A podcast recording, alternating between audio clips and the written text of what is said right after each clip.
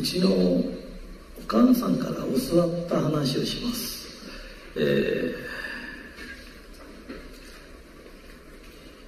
普通の母親よりちょっと変わった人だったんですけど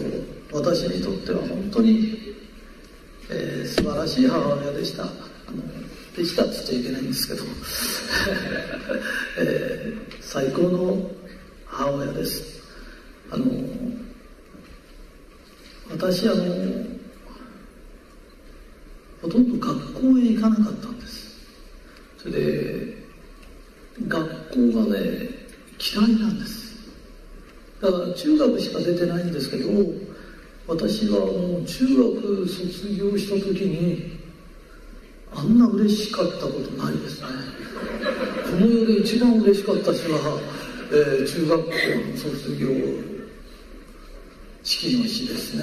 それでろくに学校も行ってないんだから別に卒業式は嬉し必要もないんですけどなんかこう毎日サボってると抵抗感というか何か自分のねで今日はこれで晴れていかなくていいんだ。それは本当に私にとっては、えー、警察に入ったことはないんだけどきっと釈放されたらこんな感じするんだろうな、えー、人にあれしろこれしろって言われるのがね嫌いなんです、えー、うちの母親は学校行かない私にいつも「お前は学校向きじゃないから社会に出たら絶対出世するよ」って言うんです。で人間は何かに向いてるんだだからお前ぐらい学校向かないんだから絶対社会向きだっていう言うんですよ。で言われると私もそうかなってただ、えー、思ってしまって、えー母はいつも私にあの「あ金土になんなさい」って「あ金土はいいよ」あ金土はね1年で1軒ずつ家建つんだよ。だからあ金土になんなって。いつも言われてなんとなくそんなそうなのかなで仕事のコツとかね。これをやれば絶対失敗しないよとかいうのをいくつか教えてもらって。うちの母も戦後子供が7人ぐらいいて父親は一回も働いたことない人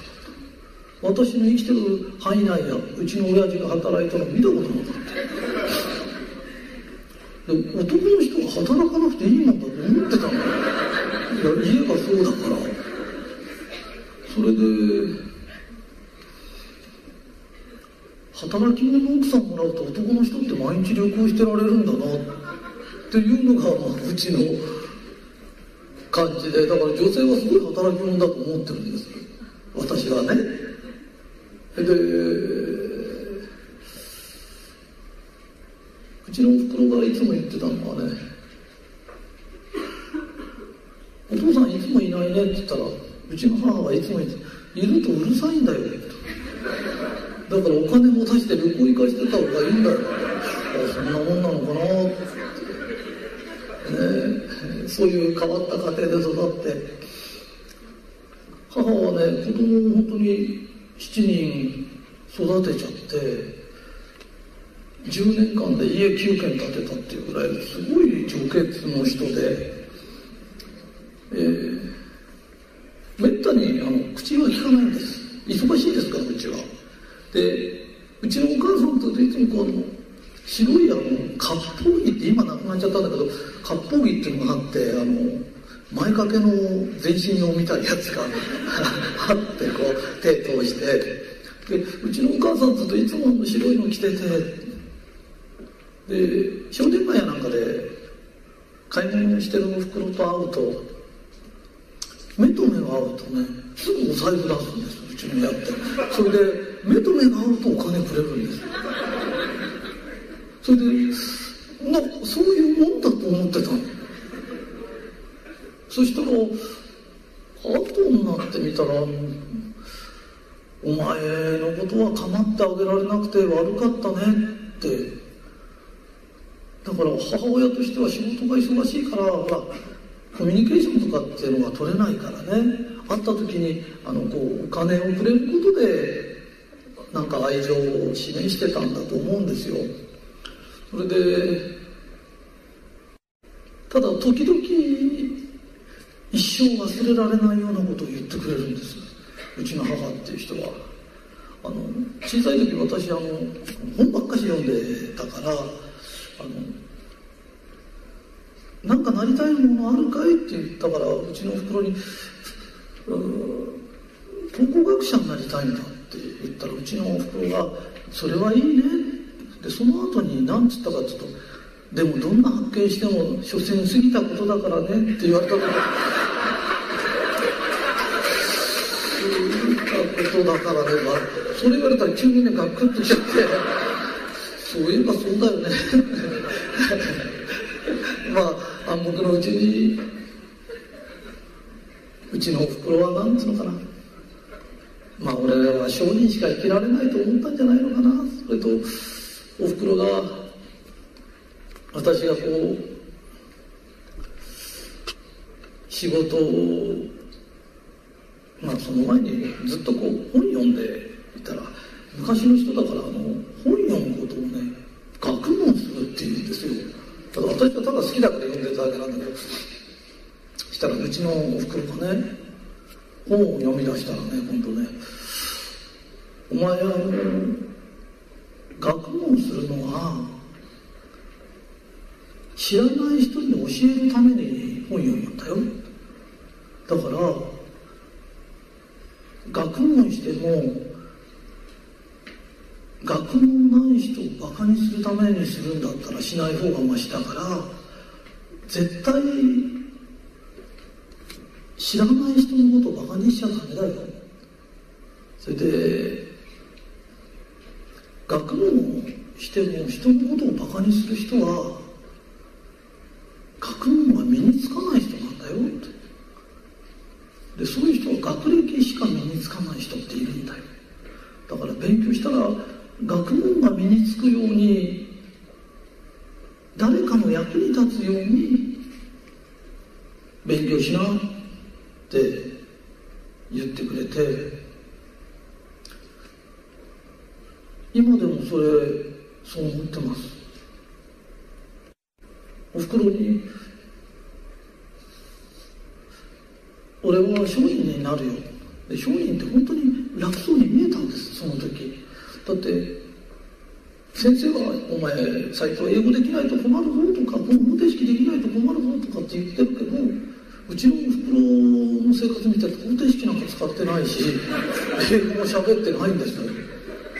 本当にいらっしゃいませとか、毎度ありがとうございますとか、そんなことしか本当に言ってなくて、もう、本当にこう、豊かに過ごしてたもんだからあ金土っていいなって子供心にね「お前はあ金土向きだ向きだ」って言われてたからね。で後になって考えるとあれはおふくろが俺のことを励ましてたんだな。きっと自信を出して表出してやろうと思って励ましてたんだな、えー、私も10人の弟子さんがいて今はもっと増えたんだけどその10人の弟子さんを見た時もおふくろだったらどうやって励ますだろうって。だから最近お弟子さんなんかも本書いてくれてあれ見てると本当にひとりさんっていい人だなって気がしちゃうんですよ。いや自分でも本当にこの人と友達になりたいなとか。時々思っちゃったこれ俺の自分のが言った言葉なんだ。でどうしたらその人が肩の荷が軽くなるかなとか。だからおふくろが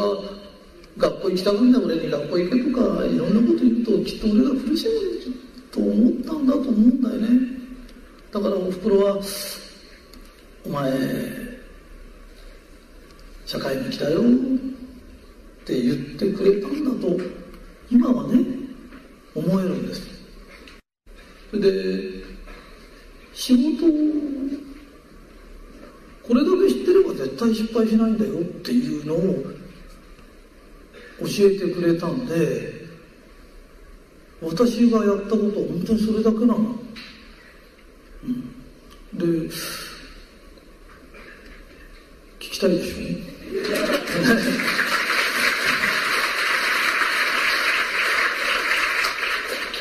えー、期待しちゃダメだよ。あの本当に子供に教えたようなことだからね、え、私16で社会出てったんだけどその時うちのおふくろから言われた言葉で「お前仕事って難しくないんだよ」で失敗する人と成功する人いるんだけど例えばラーメン屋さんお前がやるとするよね。やる前まで一生懸命考えてメニューこういうふうにして修行どこでしてってやるけれど始めたとこがスタートラインなんだよ。でお客さんが来なかったら満足してないんだから掃除一生懸命するとか笑顔にするとかメニュー変えるとかただそれだけでいいんだよ。ところが普通の人はスタートラインに立つまでは一生懸命やるけどその後本当に何も改善もしないんだよだからサラリーマンの人でも入るまで一生懸命やってもそこからダラダラしてたらしょうがないからねせっかくスタートラインについたんだからそこで頑張ればいいんだよでその時おふくろが言ったのは人生っていうのは右足と左足の代わり番号だったから今日はこの間を出して次この間を出して代わり番号やればいいんだよ絶対かけちゃいけないよ止まってちゃいけないしかけちゃいけないただ淡々と歩いてればいいんだで私はそれを信じて、えー、淡々と歩くそれから新都の商店街の話なんだけど私の子供子供の頃下駄履いとしていっぱいいたの。それ下駄がだんだんだんだん履かなくなってったら下駄屋さんが潰れていっちゃうんです。だからそういうのを見せながら「お前商人になるんだよ。自分で何やって思っちゃいけないよ」ここの家は自分家が下駄屋だと思ってからずっと下駄売ってんだよ。だ履物屋だと思ったらサンダル売ったり靴売ったりいろんなことできるよね。でどんな時代が変わっても商売がなくなることはないからお前は商人になりな、えー、うちのおふくろのすごいところ。お前は特技がないから何でもできるんだよ。特技があるとそれを生かそうとするでしょ。だけどお前はそういう学校やなんか行ってないから特技というのがないから一番儲かりそうで時代に合ってることをすればいいんだよ。ね、だからうちのおふくろの褒め方って素晴らしいんです特技がないからダメだっていうんじゃないんです。できっと特技があったらあったで褒めてくれたと思うんです。で私は特技がなかったもんですからそれ特技がなないならこういうふうにしななんて言ってくれていつの時代でも売れるものもあるし儲かるものもあるんだよ。だからそれをやりな。ええー、商人はね商い何でもすればいいんだよ。それと商いって我を捨てる修行なんだよ。だから自分の我を捨てな。って今だったらラーメン屋さんで並んでるとこで大概はこってりラーメンな。さっぱりラーメンが好きなら家帰って作ればいいんだよ。アキンドはお客さんに合わせるんだよ。お客さんがお前に合わせることだけは絶対ないよあの頑固ラーメンと書いてあるけどあれ頑固ラーメンって書いといた方がお客が来るから書いてあるんで別に親父が頑固だつもりないんだよ。だけど頑固な親父のとこ行かないのよ。ね。だからみんなで飽きんどは顔なくす仕事だよ。で、えー、今日はねいっぱいしゃべんなきゃいけなくて。それで飽きんどって私は飽きんどだから飽きんどの話ばっかりしちゃうんだけど飽きんどってそれはそれで結構楽しいんです。あの何が飽きんどで楽しいかっていうとねやっぱり人お客さんが喜んでくれてそれで儲かると楽しいんです。でお金が入ってくると疲れがなくなっちゃうんですよ。不思議なんだけどね儲かんないとくたぶれるんですよ、はい、だからきっとサラリーマンの方もお給料日はやっぱし何かワクワクするものがあるんじゃないかな、えー、商人はね少しずつ少しずつアイデア出すと。たった一個のアイデアでもね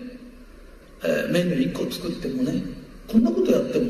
1ヶ月にね1万円利益出そうと思うとね出るんです。でねあのこれもおふくろに言われたんだけどねお前1万円に命をかけな。1万円に命かけるんだよどういう意味かなと思ったら1万円1万円ってあげていけばいいの。1万円ならあげるような知恵がお前だって出るもんなんだよ。誰だって自分のところで出るから。だけどサラリーマンだったらお給料が1万円上がるって1年かかるんだよ。だけどアキンドだったら毎月出すとちょっと頑張ると5万円ぐらい儲かっちゃうこともあるんですよ。だから一歩一歩だからその1万円が一歩だと思って足なしなって、えー、母が教えてくれてああそんなもんなんだなじゃあかけなくていいんだ。ってえー、ずっと立ってるとお前くたぶれてるんだよ、うん、歩いてても1時間2時間みんな誰でも歩けるけど1時間立たした人大概貧血で倒れるんだよだから小学校の朝礼でもなくバタバタ倒れる人がいたのは立たしとくから。で歩くって止まるが少ないって書くからとにかく一歩ずつ歩いていけばいいんだよ。サラリーマンの人だったらいいアイデア出したって課長が係長に言って課長に言ってね部長に言って社長がうんつってくんなきゃ何もできないでもアキンドは何でもできるじゃない。いいアイデア出しても社長がうんつった時は部長の手柄になっちゃっててお褒めの言葉なんかさはやともう途中で消えちゃうからね。だからアキンドはいいよっていうことを母親が私に言ってくれたということですよ。えー、母親は学校にも行けないぐらいの子は勤め人になれないんです。大体朝起きられないからね。だからまあそれだけなんです。でもおかげさまでなんとか本当に商人でね一歩一歩一歩一歩足出してたら食べれるようになってなんかこうやって話聞いてくれる人も出てきてだから知らない人は私のことすごいカリスマ性があって何があってって言うと。私はカリスマ性があるとも思ってないただこの不思議な話がいっぱい好きな人っていっぱいいると思うの。不思議なことって確かに寂しいの。だから私も不思議な話って大好きなの。だけど私が仕事してきたのはお客さんが喜ぶのはどうしたらいいだろうっていうことで不思議なことをしてあんまり不思議なことをしてお金が出てくことはあってもね入ってくることってないんじゃないかと思っているんですよ。で不思議なことはいいんですよ。本当に楽しいしね。あの夢があるからね。ただうちの母も私がそういうことを好きだからね。あんまりそっちに行かないようにね、えー、自分でも戒めってます。本当に仕事一生懸命やらないといけないんです。だって毎年申請書出さなきゃいけないでしょ。お客さんに喜んでもらわなきゃいけないでしょ。それから全国にいるねうちの社員の人たちお給料払わなきゃなんないでしょ。それから支払いをしない。するとねその支払いであのお得意さんも食べていけるんだよね。それと一生懸命働いて私が税金払うとその税金でああ年寄りの人が生きられるんだなとか道路ができるんだなと思うとあ金土ってね結構ね役に立ってんだなと思うとワクワクするんだよね。なんかいいことしてるような気がするのね。でいい仕事選んだと思ってんです。それであの今日なんかいつものペースで喋れなくて申し訳ないんだけど最近あのいろんなこともっと勉強したいっていう人が私のところに来てくれるんですよ。で本当にそういうのはありがたいんだけど自分としてはもう今仕事してると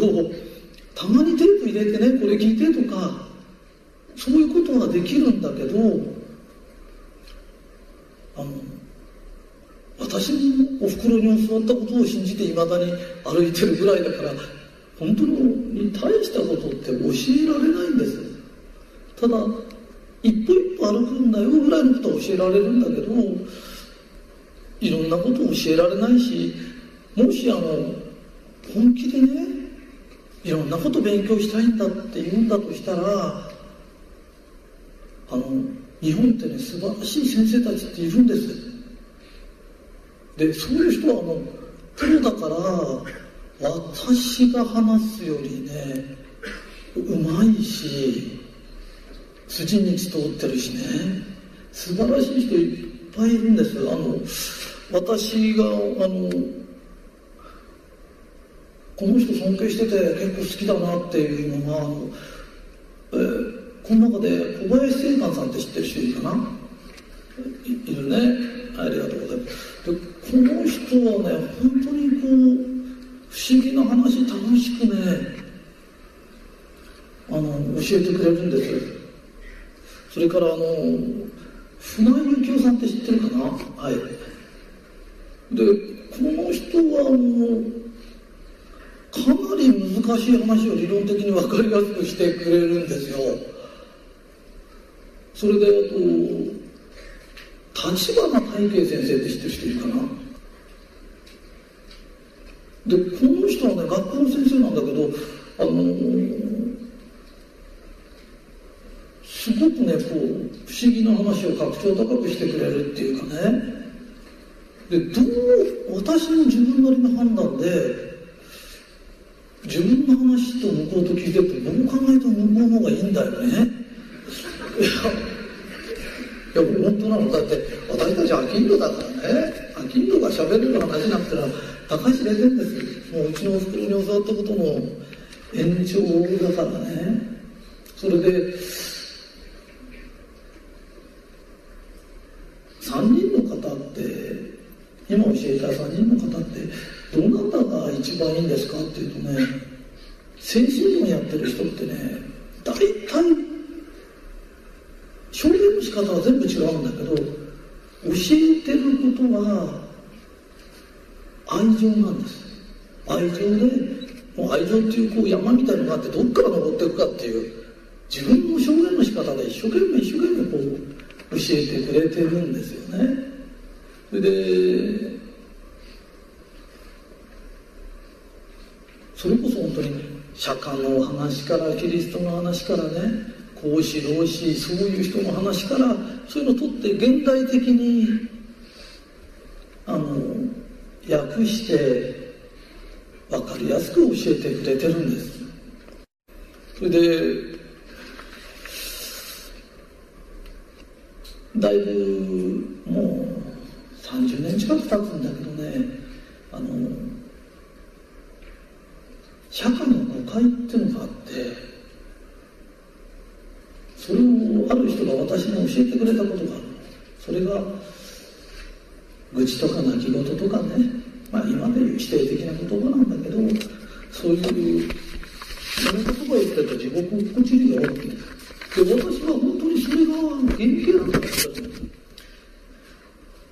口とか文句とかね心配事とかさそういうこと言ってちゃいけないよ。それと反対にありがとうとか感謝してますとかね。私はついてるって言葉が大好きだからついてる。一番いけないついてないって言っちゃいけないよとか。はるか昔に肯定語として英語みたいのを教えてくれた人がいて。そしたらあの最初に紹介したの小林聖山先生っていうの本を久しぶりに読んだらね。ずっとその基本のことを教えてるんです。でねずっと教えるって大変なの。で聖寛先生すごい年間300回講演会するんですよ。私なんか月に1回だってその時声が出なかったらどうしようとかいろいろ考えるんだけど本当なの。講演ってねあの今ねエンジェルちゃん来てくれてて、えー、時々あの静岡で講演会やってくださいって言うんだけどその講演会行くとね北海道とか沖縄からね来て聞いてくれるんだよね。するとね休むことも病気することもできないんです。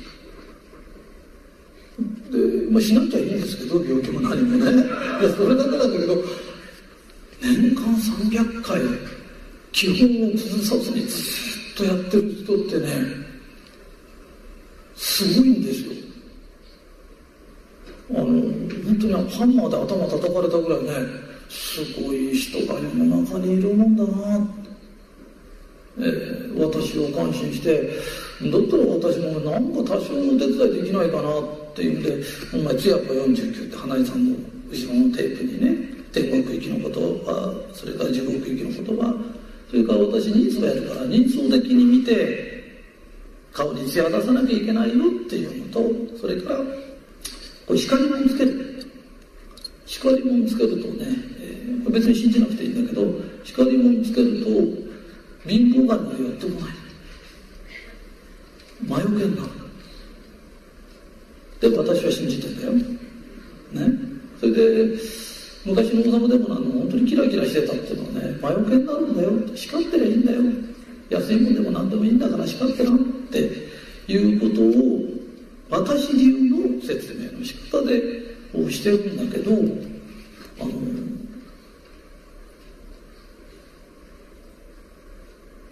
みんながこう勉強するならそう本当にその先生たちで勉強した方が本当にいいよって言ってるんですよ。でもちろん私もテープも時々入れるしね本も書くと思うんだけどあのあ近所のやってることだからね大したことできないよ。もしそれでもいいんだとしたら私も一生懸命やるけど。ね本当にいやこういう人いるもんだなと思って感心してんのいや私公演自分がやるからね公演することのすごさって分かるんですよ。えー、話変わりますよ。えー、うちのおふくろが教えてくれたことの中でねこれ聖寛さんも言ってんだけど正体繁盛の秘訣の中でお前トイレ掃除しなきゃダメだよって言うんですトイレきれいにしないとお金って入ってこないんだよって言うんですね。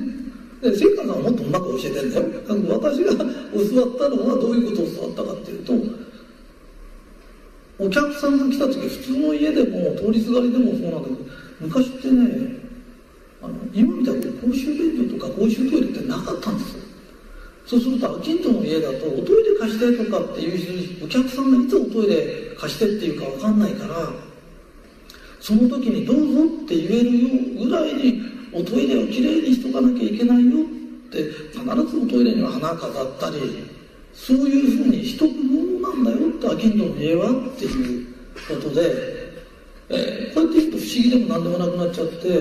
なんかまた不思議な方が話聞いてトイレ掃除するとお金が入ってくるって言うと一生懸命やるんだよね。だけど 意味言うとそうするとまたこの前このトイレをまた私の説明の仕方が悪かったのか分かんないけどトイレするとお金が入入ってくるよって言ったら店が汚いのにどれだけ掃除してるか店も掃除してトイレも掃除しなきゃダメなんだよってねだからうっかり教え方が悪くなると店掃除しないでトイレ掃除してる人がいたり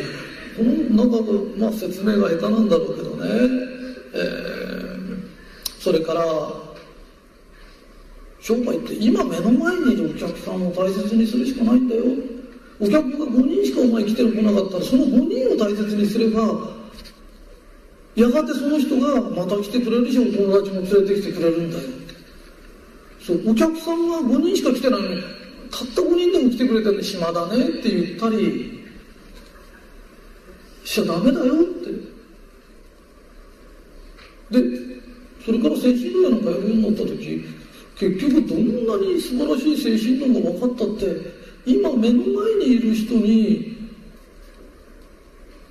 愛情を注ぐしかできないんだよね。だから商いも同じだと思ってんだよ。今目の前にいる人にしか愛情って注げないじゃない。だから笑顔で愛情のある話できたりしてでそれしかできないんだよね。それから私の下手な本読んでくれたりテープ聞いてくれたりいろんなことして極端なこと言うと宇宙の真理が分かろうがね。また私の本読んで宇宙の真理はきっと分かんないと思うけど、えー、宇宙の真理が分かろうと例えば幽体離脱が100回できても結局裸じゃ歩けないんだよね。それご飯だって3回食べなきゃなんないじゃん。まあ2回でもいいんだけど一応ご飯も食べなきゃならないしね。野宿するわけにもいかないじゃない。そうすると本当にねお金っているんです。だからお金が入ってくるって仕事一生懸命やんなきゃいけないしものすごく世の中ってシンプルなんです。だ最近ますます若い時におふくろが俺に教えてくれたことがこう本当なんだなって本当にお前しっかり生きないとダメだよしっかり働いてしっかり生きて税金払うにしろね社員のお給料払うにしろ今来てるお客さん大事にしなきゃダメなんだよ。そして仕事いっぱいしてお前お金持ちになっても絶対奪っちゃダメだよ。お金持ちになるってのはお金のない人をバカにするためになるんじゃないんだよ。だからそういうことをしちゃいけないよって基本的なことを母から教わって私は未熟だから基本をずっとやり続けるっていうことは言い続けるねこれ難しい飽きちゃうんですよ。自分がついつい難しい話すると立派に見えるんだよねだから立派なこと言いたくなっちゃうんだけどやっぱり基本的なことをきちっと話してるとすごいなってだから今日みんなに分かってもらいたいのはここにいる人はね頭良さそうだそんなこと知ってるよって言われそうな気がするんだけど今目の前にいる人に愛情を注ぐしかできないんです。もうインド行って悟り開いたって何できる？ブスッとした顔してるわけにいかないんだから笑顔しかできないんだよね。でなんか食べてさ食べ物にありがとうって言ってすごくこの世の中ってシンプルにできてるんだって思ってます、えー、また私が明日から一生懸命飽きんだとして働く。そして合間に下手なテープでも入れますから聞きたい人だけ聞いてください。それで本当に勉強したいんだとしたらあの素晴らしい先生たちいるからあちらから勉強した方が本当にいいと思う。あの思ってます。それはもう、えー、自分で自分のことぐらい判断できますからね、えー、せっかくこうやってみんな私の話聞きに集まってくれたのに他の先生の方がいいよって言ったら言いづらくて自分も本当に申し訳ないんだけどいいものはいいんだからしょうがないんです、えー、私はあのアキンドですから一生懸命働きます、えー、自分のやれるお手伝いはこれからテープを入れてやっていきます。なんか今日はなんかがっかりさせるような話で申し訳ないんですけど、えー、また遊びに来てください。どうもありがとうございます。